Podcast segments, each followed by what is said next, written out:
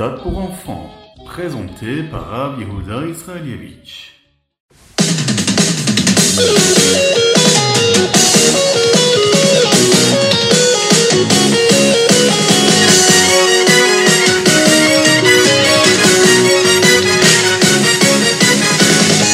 Bonjour à tous, infiniment heureux de vous retrouver pour partager avec vous le Ritat du jour. Aujourd'hui, nous sommes le deuxième jour de la semaine Yom Sheni de la Parashat Vayakel Pekoudé. Et nous sommes le 20 du mois de Hadar, et Tavshin Pegimel, Shnat Akel, l'année du rassemblement.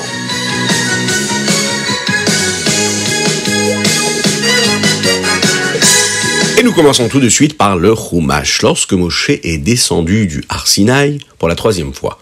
Il dit au béni Israël qu'Akadosh Baruch leur a pardonné la faute. C'était le jour du Yom Kippour. Moshe Rabbeinu va ensuite compter les bénis Israël pour voir combien il en restait après cette faute du veau d'or. Moshe va dire aux bénis Israël qu'Hachem compte les aider et leur permettre de construire le Mishkan afin qu'ils puissent résider dans ce Mishkan. Et bien que les bénis Israël étaient tellement heureux de cela et qu'ils voulaient le construire tout de suite, il fallait faire attention de ne pas construire le Mishkan pendant le Shabbat. Et Moshe va donc demander à tous les bénis de prélever tout ce qu'ils pouvaient pour le Mishkan, pour le construire, de l'or, de l'argent, du cuivre, des bois, de cèdre en particulier. Et tout le monde va participer à ces préparations-là pour la construction du Mishkan et de tout ce qu'il y aura dans ce Mishkan. Moshe va choisir une personne en particulier qui va diriger toutes ces opérations. Cet homme-là s'appelle Betzalel. Betzalel ben Uri ben Mate Yehuda. Betzalel, qui venait de la tribu de Yehuda, et Aholiav, qui lui venait de la tribu de Dan. Les deux vont recevoir une force particulière d'Akadosh Baruch afin de pouvoir préparer tout ce qu'il fallait pour le Mishkan. Et bien sûr, ils étaient aidés par toutes les personnes qui avaient des dons particuliers, des capacités particulières pour construire et élaborer le Mishkan et les ustensiles qu'il y avait dedans. En un seul jour, ils avaient déjà reçu tout ce qu'il fallait pour le construire. Et Moshe va donc demander au béni Israël d'arrêter de prélever. On avait reçu trop d'argent, trop d'or, trop de tous ces matériaux qui étaient nécessaires. Et Betzalel, lui, va comprendre tout seul qu'il fallait d'abord construire le Mishkan et ensuite construire et élaborer tous les ustensiles qu'il y aurait dans le Mishkan. Et Moshe sera d'accord avec lui.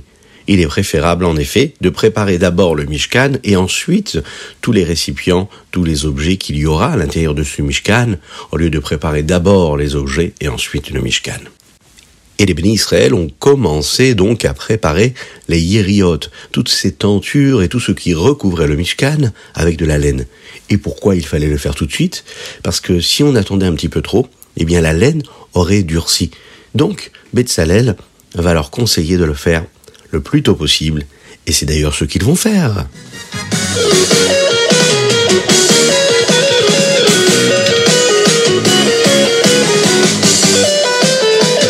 Et nous passons tout de suite au Télim du jour. Aujourd'hui, nous sommes le 20, le Chaf du mois de Hadar, et nous lisons les chapitres du Tzadik Zain au Kouf Gimel.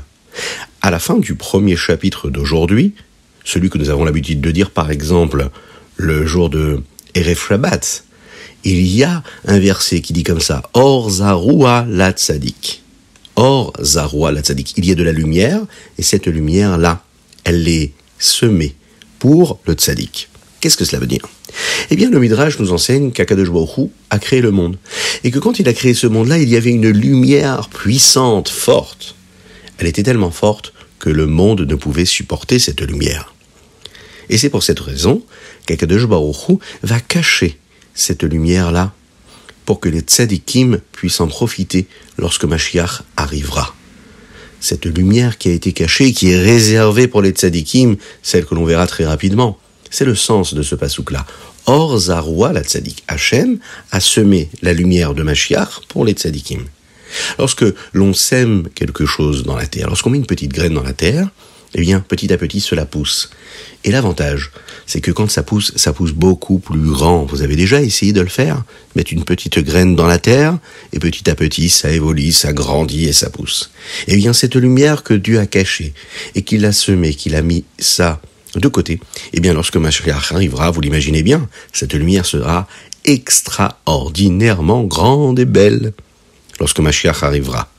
On pourra profiter de cette lumière du soleil et la lumière du soleil sera sept fois plus forte et puissante que la lumière qu'il y avait au moment de la création du monde pendant les six jours de la création. Néanmoins, cette lumière-là, si on veut déjà en profiter, on peut par exemple la trouver dans l'étude de la Torah, dans l'étude de la Chassidoute. On voit déjà un aperçu de cette belle et grande lumière.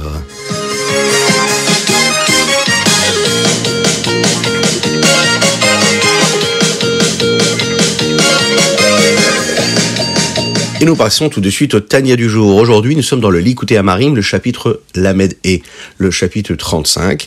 Nous sommes le Chaf, Adar, Pshuta, cette année qui est toujours cette année une année Pshuta. Alors, nous l'avons expliqué.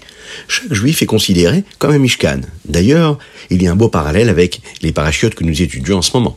Afin que la Shrina, la présence de Dieu, puisse résider chez l'homme, eh bien, l'homme doit créer en lui ce Mishkan. Nous sommes tous ces Mishkan-là. On peut prendre la métaphore de la lumière. Vous savez, la lumière qu'il y a lorsqu'on allume une bougie. Une bougie qui est faite d'huile avec une petite mèche. Le corps du juif, c'est comme cette mèche-là. L'huile, c'est les mitzvot que le juif accomplit. Et la shrina, la présence de Dieu, c'est la flamme qui réside sur chacun et chacune d'entre nous. La neshama, elle, ça n'est pas elle qui crée cette huile-là. Ce sont les mitzvot qui créent l'huile pour que la mèche puisse, elle, laisser la flamme briller. Lorsqu'on fait une mitzvah, on fait la volonté de Dieu. Il y a deux sortes de mitzvot qui permettent à la shrina, la présence de Dieu, de résider sur chacune et chacun d'entre nous. Première chose, c'est quand on étudie la Torah et qu'on utilise notre cerveau ou bien notre bouche pour étudier, pour dire les mots. Oui, eh bien ces mots-là causent et entraînent et permettent à la shrina, à la présence de Dieu, de résider sur la neshama. Et de cette façon-là, la neshama peut donc briller. Deuxième chose, lorsqu'on accomplit une mitzvah concrète, une mitzvah concrètement. Par exemple, une petite pièce dans la tzedaka, et Mashiach arrivera. Oui, c'est un acte, c'est une action. On n'a pas utilisé notre tête, on a utilisé un acte.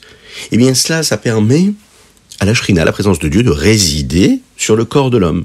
Et de cette façon-là, eh bien, tout le corps brille, est illuminé.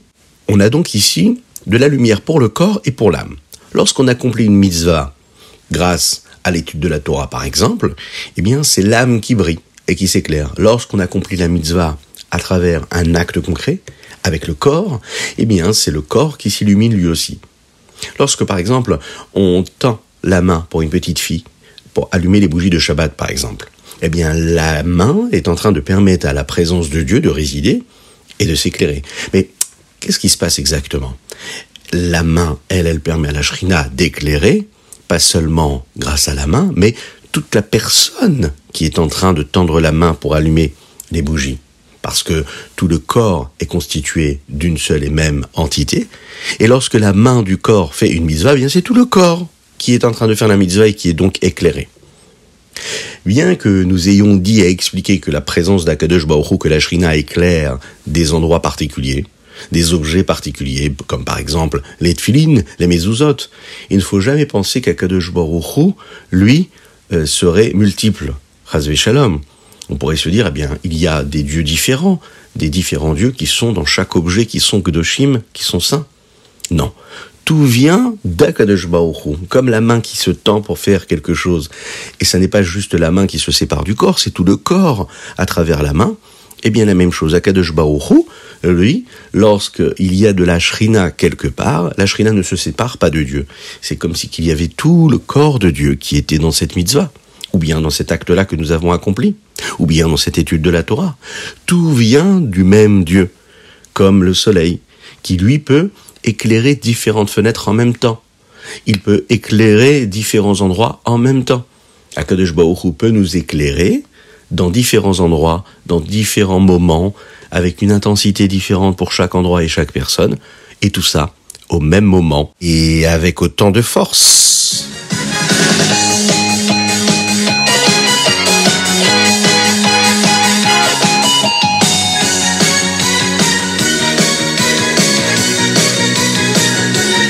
Et nous passons tout de suite au Ayom Yom aujourd'hui.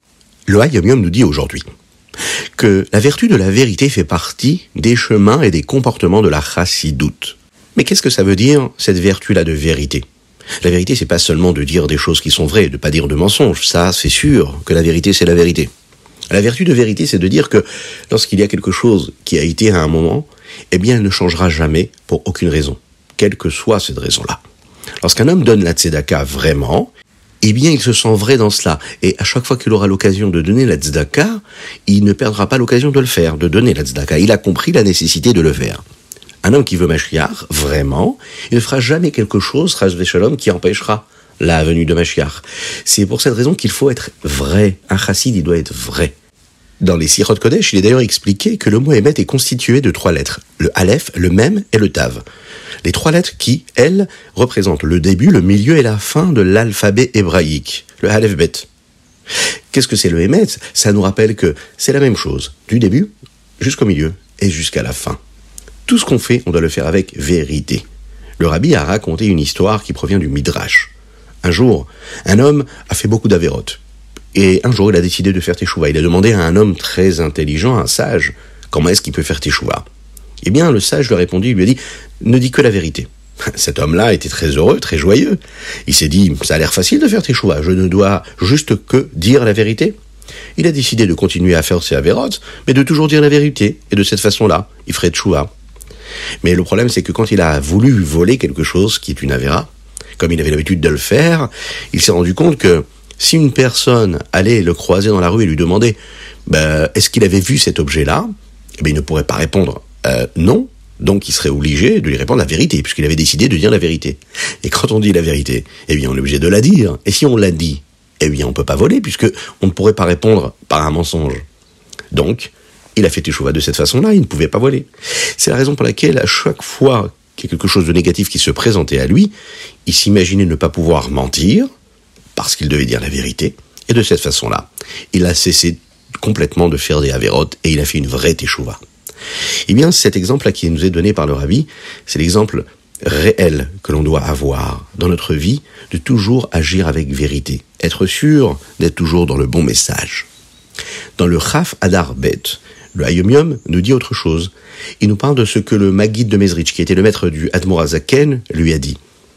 Esh tamid ce verset-là que nous disons tous les jours dans les corbanotes, juste avant la tefila, rappelle ce feu-là permanent, constant qu'il y avait sur le misbéach, dans le Beth Amikdash, et qui brûlait.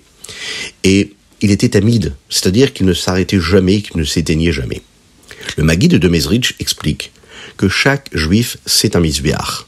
C'est un misbéach sur lequel on accomplit les corbanotes, on amène des corbanotes. Chaque juif doit prendre quelque chose qu'il a l'habitude de faire et de le proposer à Kadosh de l'apporter à Hachem, de l'approcher de Dieu. Par exemple, euh, j'ai un magnifique euh, bonbon dans ma poche. Je peux le manger moi, mais je peux le donner à mon ami. Et lorsque je le donne à quelqu'un d'autre, eh bien, je le sacrifie, je l'ai donné à l'autre. Je l'ai fait Avat Israël. Le misbéar, c'est aussi ce qui nous permet de faire brûler un feu. Quel est ce feu-là? Eh bien, euh, par exemple, des fois, on n'a pas envie d'étudier. On n'a pas envie de faire la tefila avec beaucoup de vitalité, beaucoup de simra, beaucoup de joie. On n'a pas envie de faire les mitzvot avec beaucoup de joie, on se sent un peu fatigué, on n'a pas cette force-là.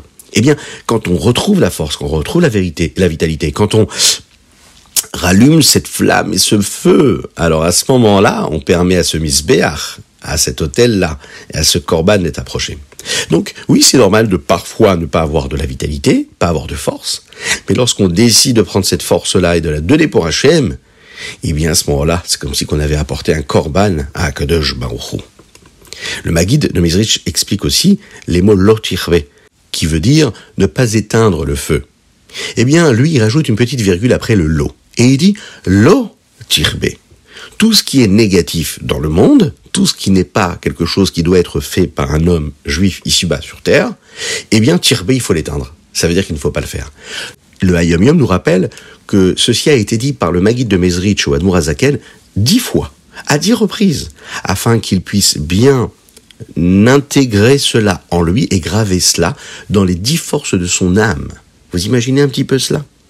Ça n'est pas juste anodin, cette explication qu'on a vue aujourd'hui. Le Maguide lui dit qu'il doit toujours avoir de la vitalité tout le temps. Pourquoi?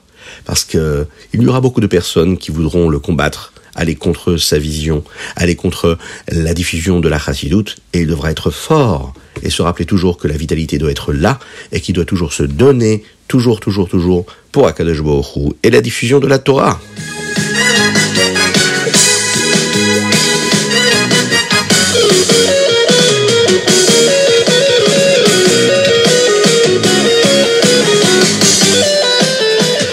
Voilà, c'était le Ritatu du jour. J'espère que vous avez passé un bon moment. N'hésitez pas à le partager avec vos amis. La dédicace du jour, eh bien, c'est bien sûr pour la Refouachelema de Avraham Nissim Ben Sultana.